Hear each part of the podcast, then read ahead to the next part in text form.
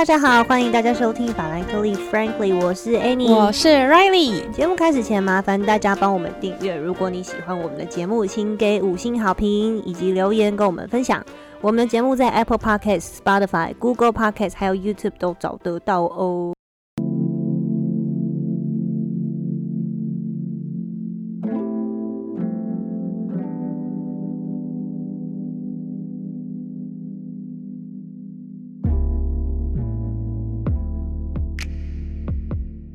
我们今天有三个嘉宾，因为我们这一次要做法律人的苦与悲的主题，然后我就想敲完很久，对，然后我们要多找一点朋友来跟我们闲聊一下。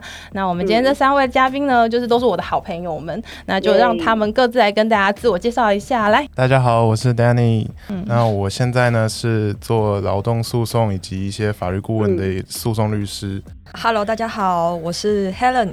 然后我现在做的跟刚刚那位诉讼律师讲的不太一样，我是做非讼商务类型的，比较多是帮呃一些公司写一些股东股权的协议、募资，还有一些商业模式的一些呃法律意见书。嗨，大家好，我是 Linda。那我现在跟 Helen 做的业务比较相近，我们都是主要做商务的律师，然后平常是帮许多新创公司或是创投基金担任他们募资计划沟通的的角色。所以就是 Helen 跟 Linda 两个是同事啦，对，我们做隔壁的同事，对。所以他们俩的工作类型会比较相似一点，然后 Danny 的类型又跟他们两个又不太一样，所以这我们觉得这这三位非常特别，很有讨论的价值，就请他来我们节目上面。那我们的节目宗旨就是刻薄又势利，所以等一下该呛大家、该骂的时候，我们都不会跟您客气哈，可以接受吧？没问题，可以可以。没有，我觉得只要发挥法法律人的本色就可以了。好，可以。我们希望你们也可以 follow 我们的脚步，不然我们的节目的那个论调会变得太和平。我不喜欢这样子，好，好，那我。们现在有非常多的题目，所以我们今天就不废话。那这个题目呢，多半都是从 IG 上面搜索来的，就大家对于法律人真的蛮好奇的。然后还有一些我们觉得自己在职业上或者是在整个就读法律系下来之后，有一些可以分享的地方。那我们先从最 cliche 这就是陈腔滥调的一题开始，就是 大家为什么要念法律系？其实如果说哈，就是为什么要选法律系的话，完全没有任何原因，就是因为亲戚建议说，哎，你分数有到，哎。那为什么不填一下？因为我其他都是填，像是呃台大森林啊、台大农艺、台大园艺等等。哎，那你是第几类的啊？我我是三类的。本来是一类嘛？那你是学测上的？对，学测上的。怎么会那么想不开啊？啊，就是因为亲戚建议啊，然后刚好面试的时候只有正大法律就上。你现在跟那亲戚还有联络吗？没有吧？哎，有有，就是有在帮他们处理一些问题。他们就是这样才叫你念念法律系。所以他们这个梗已经埋藏了十年这样子。有那种感觉误上贼船的感觉。其实，因为他这啊，讲到这个的话，就搞不好他们真的埋这个梗埋很久。因为他们从国中的时候建议我说：“哎，将来你可以走法律啊，或者是将来可以走这个律师的这个行业啊。” 哇塞，你这些年帮他们省多少钱啊？看了呢，你的想法？哦，我就是从小学就被好莱坞骗了，因为看太多美剧，想说哇，靠嘴巴靠嘴巴说说话就可以赚钱，真是很棒。因为我家事啊，还有就是一些呃做家事、洗碗什么都做不好。那我想说，嗯，就是哎，口才还算不错 就这样嘴还堪用，对对，想说啊，那靠嘴吃饭好像就是哎，刚好律师这个行业好像是相对呃社会地位也比较高，所以从小就立志一定要走向这个靠讲话吃饭的行业。就进来之后，呃，跟想象中不太一样，因为好莱坞跟台湾环境好像不太一样，因为外国月亮还是比较远啦。对对对对对，好，那琳达呢？我记得这一题以前大学的时候上的第一堂民法课，然后连民法老师，然后也找我们每一个人上台讲讲说，他想拖时间吧？对，所以第一堂课超轻松的。那你那时候回答什么？那我记得那时候大部分同学都说，可能家里面有有从法的，或者是家里面有需要，比较跟 Danny 比较像。然后那时候就觉得超无聊的，我那时候就说。嗯，因为我觉得我好像做的比较住，那我就猜想法律系呢，应该是要读很多书，嗯，那我应该是可以在书桌前坐比较久的那种，就是可以撑过去，所以我就选了法律系。我跟你讲，你是我们所有人里面最 最正确的，就是你的理解是最正确的，对对，真的跟现实也蛮像的。对，好了，那我自己的题目，我刚才我讲这东西，我妈听到一定会老泪纵横。就是我那时候，我记得我国中的时候，就是我们家发生一场车祸，然后是我爸爸，然后呢，那时候就是我们家就是因为这样，然后就是整个陷入一团迷雾中，然后大家就是心情很差，然后我爸他就是就是那阵子就是情绪状况也不好，然后我妈情绪状况也都很很差，这样，然后有一天我妈就哭丧着脸，然后就跟我讲说，如果我们家出一位律师的话，这一切就可以迎刃而解了。然后我就记得他那时候跟我讲这句话的那个眼神，跟他那个哭丧的表情，所以我就凭着那一股气就一直走走走到现在了这样。但我现在就是非常后悔，好感人哦！我就想说，哎，我妈真的是贪小便宜耶，她花个五万块找个诉讼律师，事情就解决了。我一辈子这样聊了一，完全没有得回头哎。好，那 Annie 你自己的理由呢？哦，我非常的世俗，就是个俗人。嗯，我当时本来想念的是那个新闻系。嗯。但后来觉得，干他们可能会饿死，还是念法律系好了。发现法律系也会饿死，然后现在才发现，好像也是吃不饱。那你们刚开始念的初衷是什么？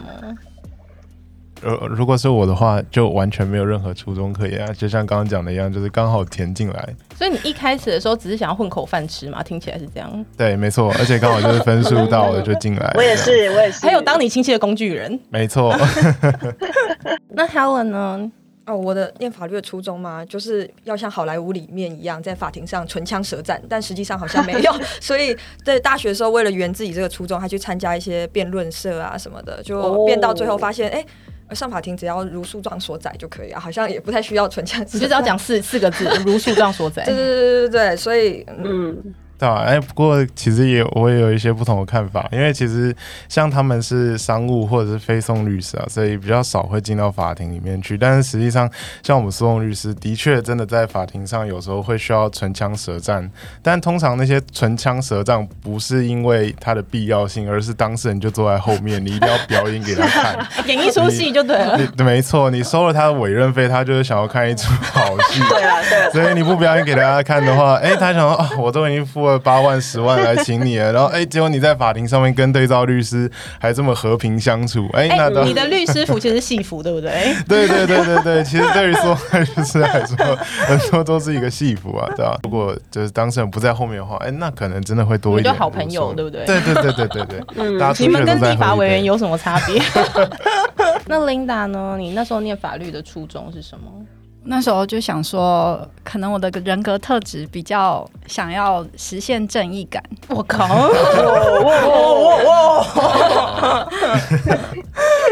然后很多人，因为其实家里没有从法人员，然后然后也没有相关的就是亲戚或是朋友有介绍过。可是大部分人可能想到法律，就觉得它是一个实现正义的管道。我记得以前美国大学教授，然后有出一系列课程叫 Justice，然后那时候我也会去看，然后觉得嗯，感觉跟我想要去走的，觉得很光明的一条路，觉得好像可以试试看这样。那你现在梦？我知道你说的那个 Justice，对。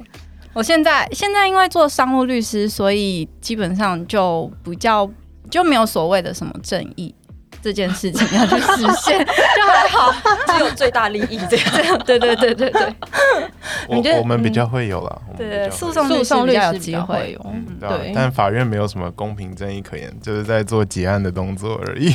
就是如果你讲太多的话，法官还给你一个白眼，想说你当事人没有坐在后面，你为什么要表演这么多？自己加戏。那你们会觉得就是上法律之后，发现身旁的同学鸡掰吗？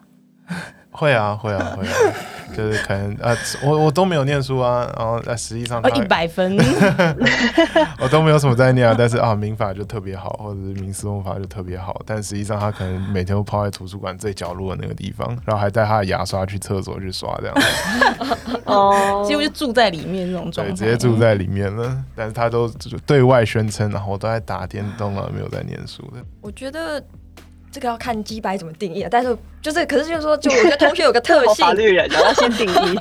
就同学有个特色，我就觉得大家好像就是进来就是在规划什么时候开始准备国考，所以就是他们的生活比较不是以就是正常大学生的生活为主调，而是在想说，可能大三啊，还是大有些大二就开始补习，就是为了大四毕业的时候的国考，所以大家的生活主轴好像就是绕着补习班，然后教材，然后还有一些什么考试的重点，或是学长姐之间的读书会，就。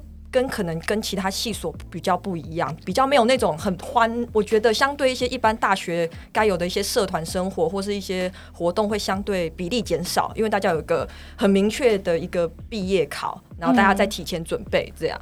而且以前我们的学分很重，嗯，所以好像没有什么时间再去修其他的课程。对，你的人生就是法条、法条、法律、法律考试、考试。因为你修其他课程会影响到你毕业考的准备的丰富度啦，可能就要延毕才能去准备律师考试。就是律师、司法官考试，就是很麻烦啊。图书馆下面就是我们以前图书馆在 B one，然后 B one 下面它是二十四小时开，然后那里面最常出现就是会计系跟法律系的学生。真的哎，会计系跟法律学生很好分 哎，会计系就是这样一直按那个计算器，啪啪啪啪啪很大声，然后就 法律系，然后法律就翻那个法条，唰唰唰唰。就差不多这样子，就是这这图书馆就这两类人，共同点都都在都在叹气，对，都在叹气，而且都很大声，所以看到他们就是无论拿那个计算机或者是拿法条的，都要离他们远一点。那你们那个时候就是期中考什么期中考周啊什么的，你们都是怎么样度过的？就是前两天晚上冲刺。哦，你你两天就可以念起来哦。呃，就是就是冲到六十分的标准。哎，可是这个真的要说，法律系相较于其他理工科系，其实我们不太当人哎。对，因为其实我们的考试没有什么标准答案可言，所以反而更多时候是看你怎么做一个合理的推论这样子。乱掰。没有，我觉得老师他是想要你快点离开，因为反正国考还会再折磨你，他没有必要在这个地方当坏人。对对对对对，对不对？就刚刚前面讲到的一样，就是说因为。不像理工科一样，反而是一个很活的东西，没有一个标准答案，所以反而老师更多时候就是，哎，如果看到一个很特别、很新奇的想法的时候，就会觉得说，哎，那好像还 OK，那就给你个六十分这样子。可是反其向而行，就是你他没有一个标准答案，所以很多时候我们在找寻老师的喜好。对，我们在投其所好，要看他的文章，对，看他的学术期刊，他喜欢什么样的答案，还有他上课时候最常讲到哪几个字，对对对对，就会把它背下来。好可悲哦，我们的生活。对，我们就在猜测他喜欢什么东西。这样，Linda 呢，你要不要分享一下期中考周是怎么度过？我跟你讲，我跟 Linda 以前大学同学，我跟你讲，Linda 是乖宝宝，他就以前拿书卷奖的那一种，就是我以前跟他当朋友，大家都觉得很不可思议，想说我到底凭什么高攀他？屁嘞！哎，Riley 先问你，你以前都。多久以前开始准备考试？因为我们以前考试都是一个礼拜集中，然后可能一天就考个三科四科，嗯，对，然后就是。一就是一科通常都是半本书嘛，然后就都是一堆法条，然后老师以前考试也不会附法条给你，所以就是真的是一直在背。然后你要想一天三四科，等于是你要背三四本法条那种感觉，所以根本就背不住啊。Linda 就是照三餐挂在那个图书馆，然后晚上就去摩斯，然后就是一直念一直念。你还记得是 Linda？Linda 是带牙刷去图书馆的那个人，也没有到这样啦，也没有到这个地步。他是带沐浴乳。我以前。我以前都觉得，就是大如果如果同学大概考前一周准备的话，那我大概就考前两周准备。但是其实也没有提前很多，但是我都觉得我同学好混哦。他在说我，还有刚刚说两天两天的我就还有 Danny 的两天，我觉得你们也太混了吧？我们还觉得你那么认真干嘛嘞？你考第一名也就是也没有，就是对我们来讲会，我那时候有一个想法，就觉得你现在考第一名，那你毕业之后你还是要考国考啊。我国考考第一名就好，为什么我要现在考第一名？可是我后来对，可是我后来考国考的时候，我真的我真的有后悔我当初这个想法。对，但其实国考。应届就考上不一定是书卷奖的学生，没错。对，那个时候应届考上好像跟书卷奖那没有关系，没关系。都是后半段的 同学突然都会变榜单猎人，黑马哎，以前都会很就是突然冒出很多匹黑马。而且有时候书卷奖反而更难。就是考国考有一个原因，是因为就是说他们在准备一些科目的时候，都会力求完美，就觉得说所有的老师的教科书啦，然后补习班的讲义等等，全部都要念过。可是如果你呃准备国考，其实只需要把补习班的东西就准备完的话，那反而你去准备老师厚厚那些教科书本身就是一个就是没有没有没有效率的事情。应该是说以前大学的时候，我们都会有专任老师，那这些专任老师。通常都是学者，然后这些学者他都会有自己的独门暗器，跟他们自己偏好的某个德派、英派、日派的某个理论。那我们以后以前会为了要投其所好，我们就只会去念他这些东西，然后把他这些文章啊、他的这些见解全部背下来，然后就吃下来之后，就去应付期中、期末考。这东西拿应付期中、期末考可以得到非常高的分数。可是如果到国考，它是完全转换成另外一种考试模式，它要你写的是一个通篇，就是很通论的见解，不是某个老师的独门暗器。甚至有时候出这个题的老师，跟他是很很藐视这个你在学校学到那个老师的一些独门暗器的。所以，当你把你考期中考的这一部分放到国考上的时候，你又非常有可能会滑铁卢。我只能用四个字来形容，就是文人相亲啊。没错，特别是在法律系，真的真的非常。哎，可是我想讲一下，嗯，就是呃，我觉得这个也是一个好的训练啦。就是刚才 Danny 也有说，就是呃。变成是说考试的时候你要对老师投其所好，所以你平常要知道老师的喜好或者什么的。嗯，但是我觉得其实这跟法律人之后在职场上会去做的事情是相同的。那我们接下来有一个题目是大家最常问的，就是法律系的人都要背很多条文吗？我看到这题目的时候，我都想说。法条千千万万条，我脑容量只有五百枚，我怎么可能记住？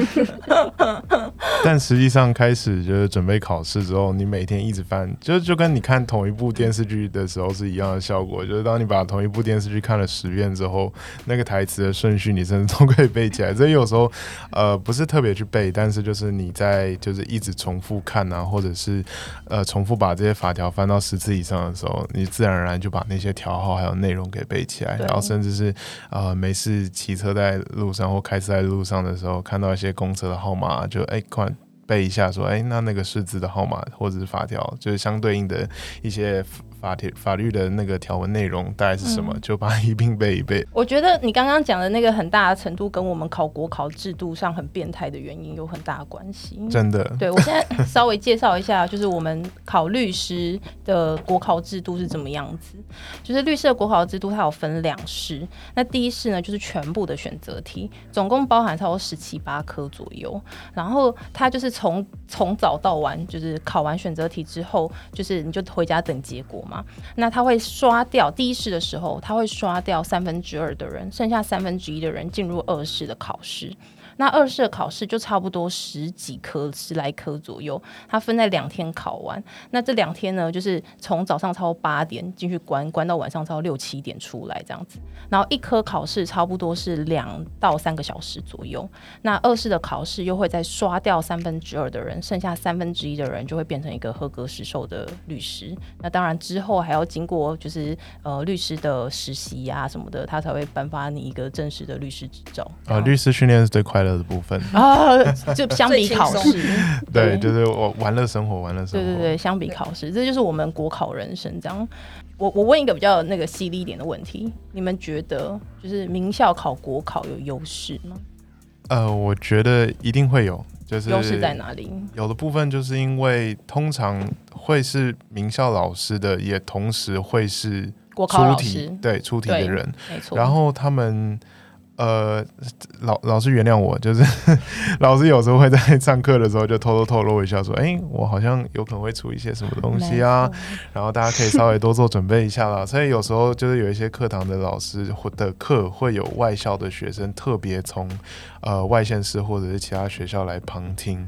那这个当然对于有听到的学生来说是好，但是对于没有听到的，当然就会稍微比较不公平。所以呃，要说优势的话，就可能是针对这一块这样。子。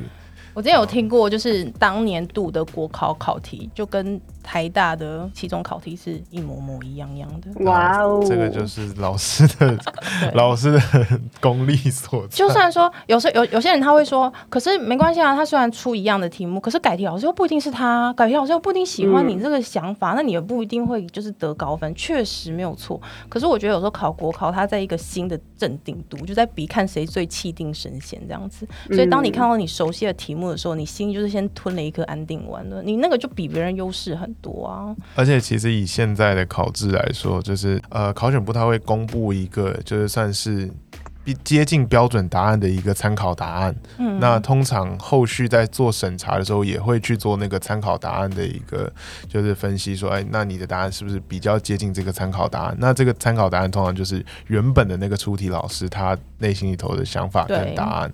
所以其实现在这个呃优势会越来越强烈吧，只能这样讲。嗯，对啊。补充一下，就是律师考试，它其实逐年在递减它的录取名额。那我现在查到资料是在去年，就是一百零八年的时候，它的录取率已经降到超过七 percent 左右了。那过往的话是超维是在九 percent 左右。对，那你对于这部分你的想法是？哎，先简单介绍一下，就是它的那个逻辑是，就是一二四的确固定都是刷掉，就是各三分之二，所以。原本来说固定会录取的就是总共九分之一的人，但是因为他们现在目前多了一个门槛，就是说你在基础科目上头，就是民刑、行政这几个主要科目上面，必须要拿到就是至少四百分，你才可以就是进入到第二次的就是三分之一的审查的门槛。所以等于说有很多人，虽然我在就是选试的，就是劳动法或者是商类的，就是制裁。或者是财税啊税法等等的，我这些比较擅长，但是因为他们不是主要科目，所以就变成是他们因为这个原因没有没有拿到四百分的基本分，所以就变得就算我已经达到了三分之一的门槛，但还是会被刷掉。那呃，台北律师工会给出来，呃，糟糕，这批评了一下工会，没关系，没关系，我们就那这个。对啊，那工会还有一些就是这个大佬们给出来的这个答案，当然是说啊，希望提升这个律师市场的品质啦，然后就是希望大家提供出来的法律服务好不好等等。但我说实在的啊，连现在那个代书啊，然后还有一些法律顾问没牌的人呢，啊，大家都还没有解决问题的情况底下，就已经开始限缩门槛，不不由得会让我们就是这些刚出来或者是还在准备国考的人想说，啊，这是不是其实只是一个变相的。就是希望大家不要再进到这个行业里头，再去抢一抢一口饭吃。呃，有一派的人说法是说，呃，想要在考试的这个门槛上面就先去淘汰一轮，觉得把更适任的人或者是更专业的人进入到这个市场上。有一派的人说法是说，呃，他们想要用市场机制去淘汰就好了，就是让大开这个门。就比如说像美国这样百分之七十的录取率，那进去之后就用市场机制机制去排除嘛，就是不适任，他自然会被市场淘汰。那你们有没有什么想法？可是那个美国，我也有听过另一个说法，就是根据你讲市场派延伸出来，嗯，就是假设我们以台湾跟美国这两个做比较就好，嗯，美国的话，它律师的考试通过率是百分之七十，台湾是百分之九嘛，听起来好像差很多。可是法法学生的入学门槛在美国是非常困难的，你首先要拿到一个大学学历，接着你要透过很严格的申请才有办法进入法学院。然后你还必须付很高昂的学费，很艰难的法学院的课程，你最后才有办法去考那个律师执照。所以他前面就已经做过一轮筛选了。但台湾情况不是哦，你只要高中，呃，有毕业，然后考上，分数有到，其实你有一大票，每一年有一大票的高中毕业生在念法律系。对，台湾法律系其实非常的多，很好进去。对啊，所以这是一个另外的一种说法，就是等于我们把筛选机制提到后面来去做。只是说你要多严格多宽，然后理由跟目的是什么，这个就可以再讨论。好，我们问现任律师好了，Helen，你觉得你希望就是他在考试制度上更严格，把这些人先做一批筛选，还是你觉得就让他进来跟你一起竞争？嗯，其实我我我我我换个角度说好了，就是说我觉得考试过不过这件事情，除了要不要当律师以外，还有一个很大的。一个主要因素是对于我们这些可能念法律系的学生的心态，因为我们在读书时期，很多可能学长姐老师都会觉得说这个考试很简单呐，嗯，但很多学长姐很快应届都考上了，你们应该也可以吧？然后呃，你们书读一读，赶快出去做律师，不不管是不是做律师，他就觉得说这个有点像是一个门槛，就是基本的一个一个你应该要拿到的一个执照，就在这种对对，在这种心理压力上，好像说。我可能不一定要当律师，或者我也不一定想要走这条路，但就觉得好像没有考过，你的社会期待啊、家庭啊、师长啊，还有一些可能以前的同学都会关心说：“哎，你怎么没去考？或者你怎么样怎么样？”就是会有一种心理压力。那所以会有一种还没毕业的感觉，对，然后就会一直在里面一直打打转，所以而且导致我认识到一些同学呃学学弟妹吧，就可能或因此这样可能呃情绪上也会有一些问题，也比较消极。然后我觉得对他们长远的发展来说都不是好事，因为被这个考试卡住。嗯，所以我觉得说，呃，排除说之后要不要做竞争，或是市场机制怎么样，就这个考试门槛过高，对于整个法律系的同学的这种心态上面的发展，我觉得都不是好事。嗯，对对对，所以我就这一点来说，我当然希望宽一点。那大家可能以后各有专长，那要怎么样发展之后再说，但不要把这些年轻人卡在这个地方卡那么久。嗯这样，嗯，确实，我我蛮赞同你的想法的，因为我觉得大家都会，而且现在社会期待是觉得说你毕业。业之后就一定要有牌，就是你没有牌，的时候大家就大家就会觉得说，啊，现在不是很好考，就那种婆婆妈妈、你的亲戚就会来，啊，现在律师不是很好考，啊，不是很多流浪律师，啊，律师那么多，你还考不上哦，啊，你现在要做什么？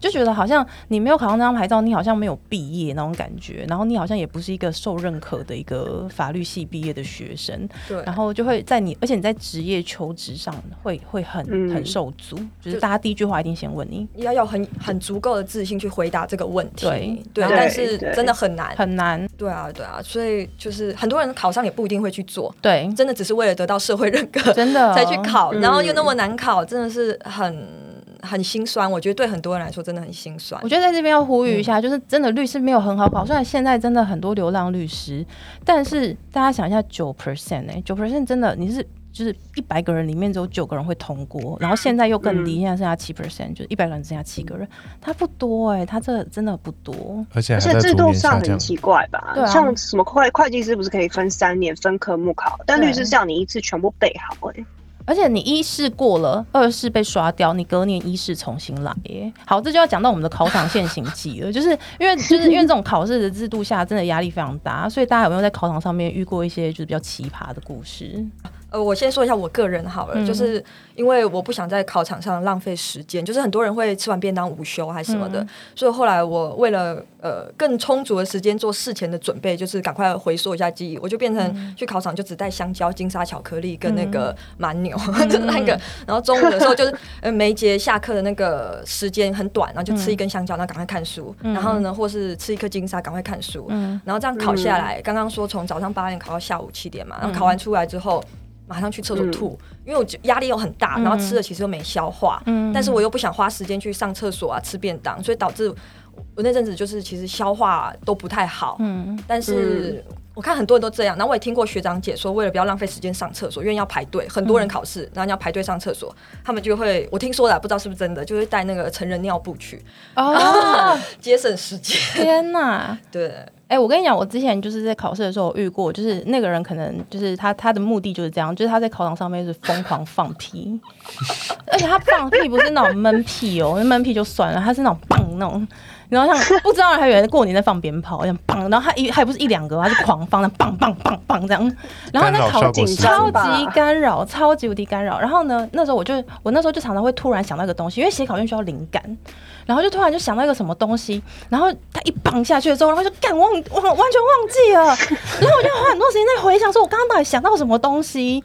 然后我就这样子，就反正我就这样被他干扰了两天，真的整整两天。他真的是超多屁可以放的，他应该是考试考到肠胃有问题。我不知道他哪里有问题。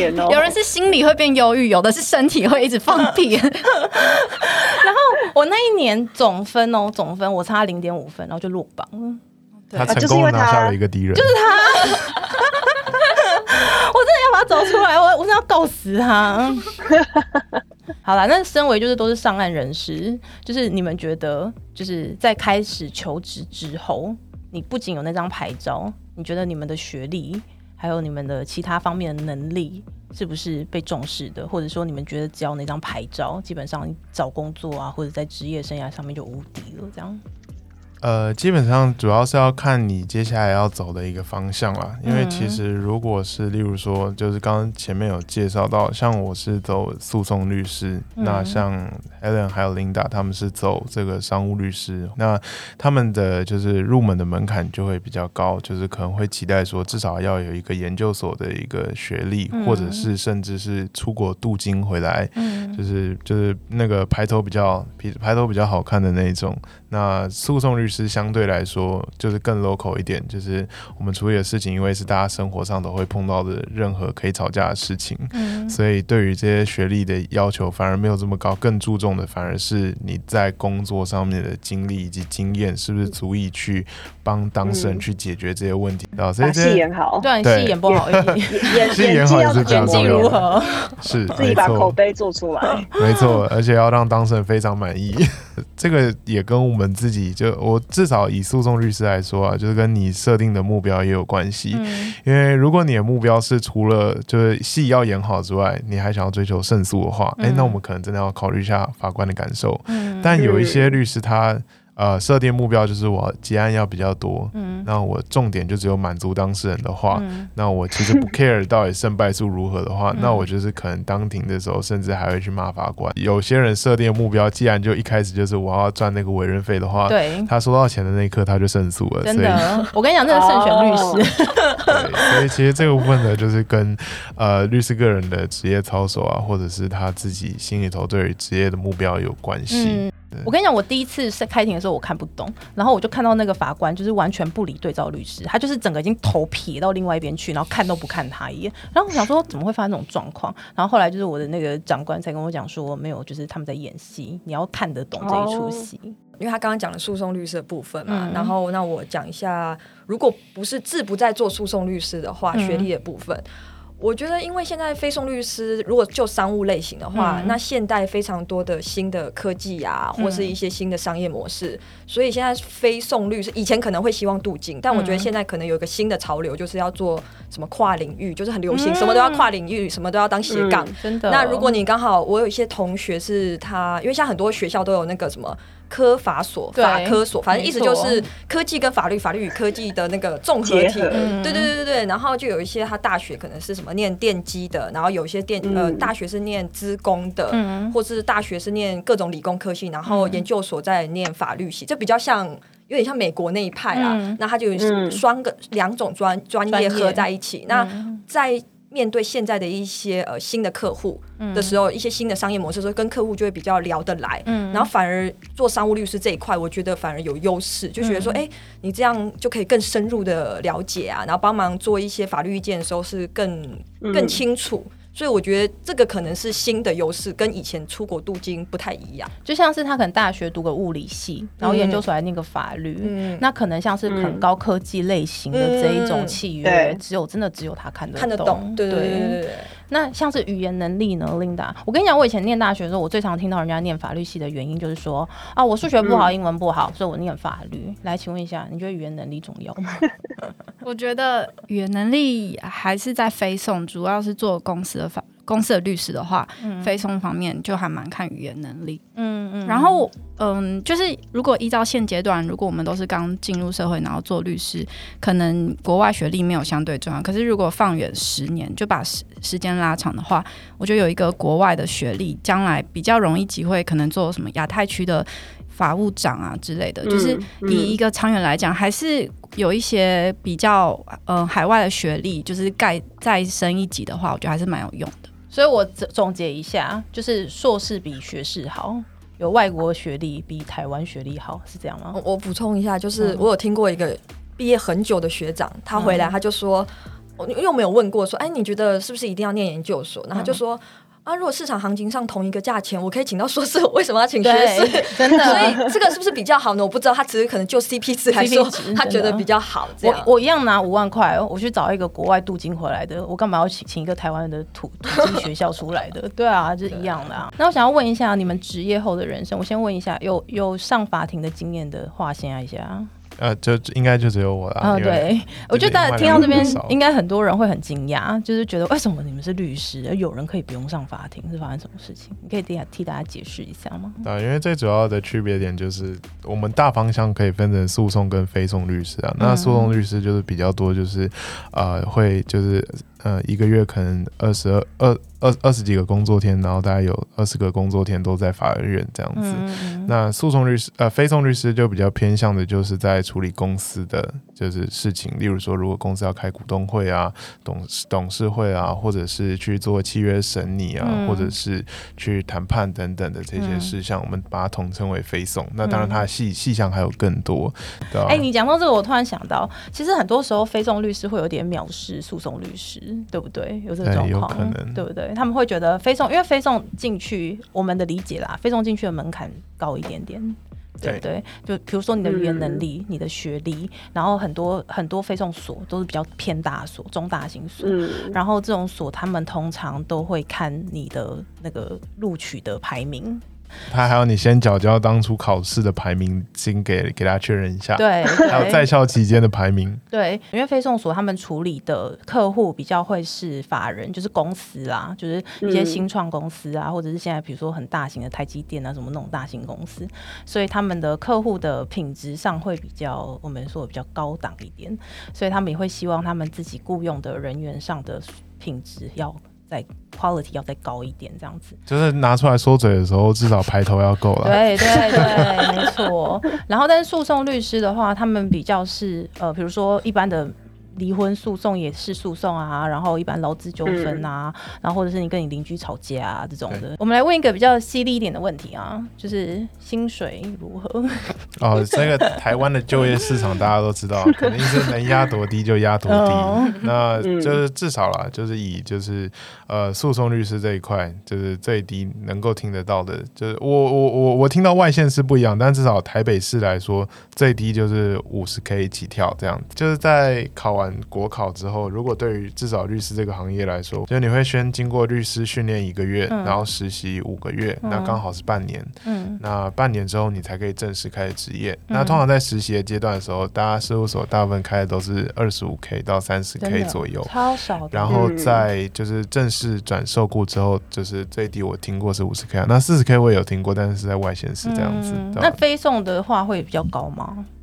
可能稍微会高一点，但是因为我觉得非送跟诉讼性质不一样的原因，因为非送会很有些很急，他会要你一天，嗯，或是一个下午赶快要做给他，但是诉讼因为有停期的安排嘛，会有比较充足的时间去做自己的行程安排，嗯，所以就因为时间压力。的部分，那也会导致你单日的工时会比较长，嗯，所以相对我觉得薪水可能也会好一点点。那当然可能有什么学历啊，什么它筛选上条件也比较严格，会好一点点，可能多个十几 K、二十几 K 多一些些啊。可能你每年如果表现好，有些公司还会发一些 bonus，那可能就不一样，对。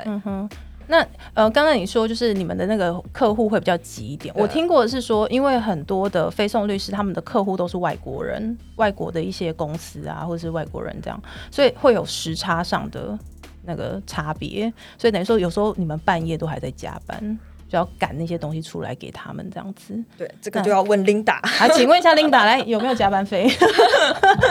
真的太悲惨，说出来就伤感情。那我们就不要说，就停在这里哦。讲了就伤感情，大家自己慢慢想啊。那你们在应付客户上面有没有什么遇到一些难题之类的？我有时候会把自己就是带到客户的立场里头去想，就是说。呃，他为什么现在会有这个 complain，或者是说他为什么现在的心情会比较浮躁？嗯，然后进一步的去想说我要怎么去回应。我举例而言，就是例如说，如果客户一直在催我们要就是提出书状的时候，有时候就是他实际上想看到的不是那份书状，而是因为。他不知道现在诉讼到底进行到什么样的阶段，那他也不知道说到底现在还需要做什么才有机会让他的案件更容易会胜诉。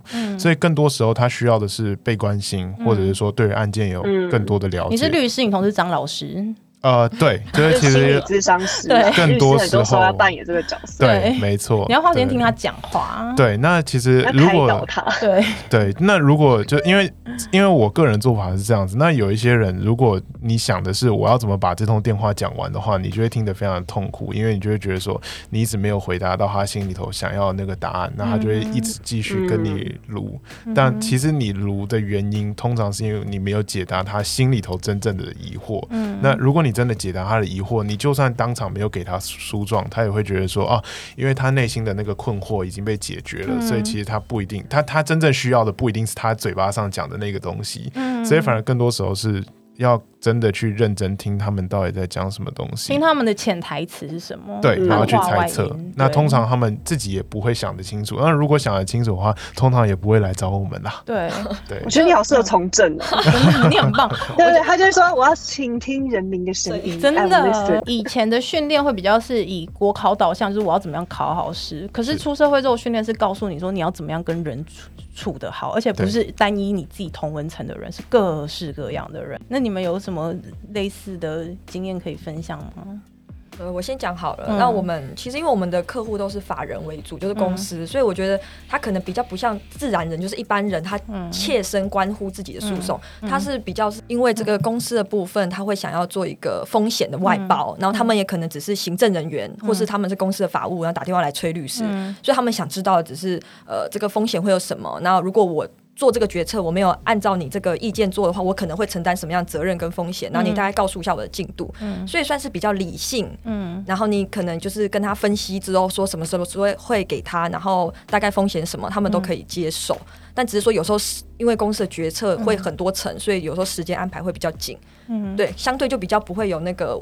呃，张老师窝心时间啊，就像是行政上面非常的清楚，然后大家把责任啊风险说清楚的一个知识化。对对对对对，我觉得很多人想要做非讼律师的原因就是这个哦，对因为你的当事人听得懂人话，这真的很重要。好，时间快要没有了，我们最后问最后一个问题哈，有后悔踏上这条不归路吗？来，Linda，请说。我还是觉得很辛苦，太辛苦了，太辛苦了，太辛苦。而且我现在回家的时候，我姐都会说：“天哪，你这样的工时，我一个月都赚比你多很多。”我天哪，真的，真的，真的很揪，真的很久。她说，我姐就会说：“你这样要过多久？”那一辈子，我说对啊，所以就就会觉得太辛苦，而且如果小孩以后，我也不会让他首选选这个，对不对？不会，我有想过说，以后小孩子如果跟我说妈妈妈妈，我也要考法律系，我会抽断你脚趾。那 Danny 呢？你觉得？呃，就是自己开始收钱之后，就觉得做的很开心，所以持续继续收钱。所以我跟你讲啦，张老师是有原因的，是因为自己收钱。我跟你讲，看到那四个小朋友，心情都来了。对，就是如果你是自己自己接的案件，然后自己收的钱的话，跟你帮老板做事情是完全不同的心态。就是当你是自己收钱的时候，三点你打给我也 OK，没有问题。完全看钱说话了。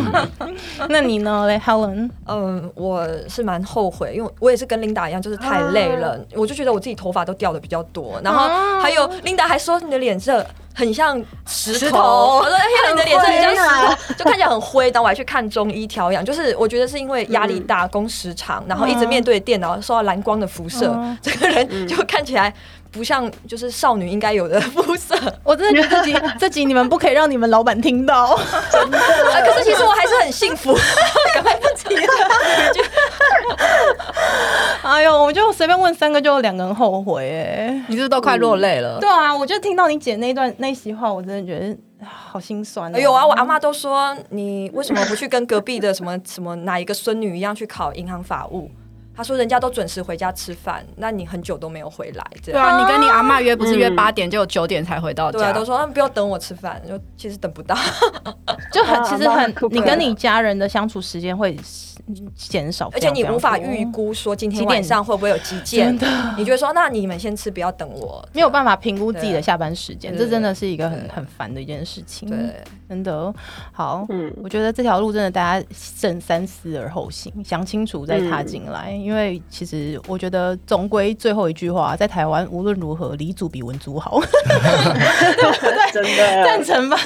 哦，不过以考试来说的话，文祖应该比较赞，就是没有一个标准答案。就你可以自己想。这位先生，那是因为你很会考试。有很多人是考很多年考不上的，就是因为他没有一个标准答案。对，所以我觉得大家还是慎选啦。那我们今天就很粗浅的稍微聊一下这个主题啊，希望大家可以听的就是有点收获这样子。好，谢谢你们来，谢谢。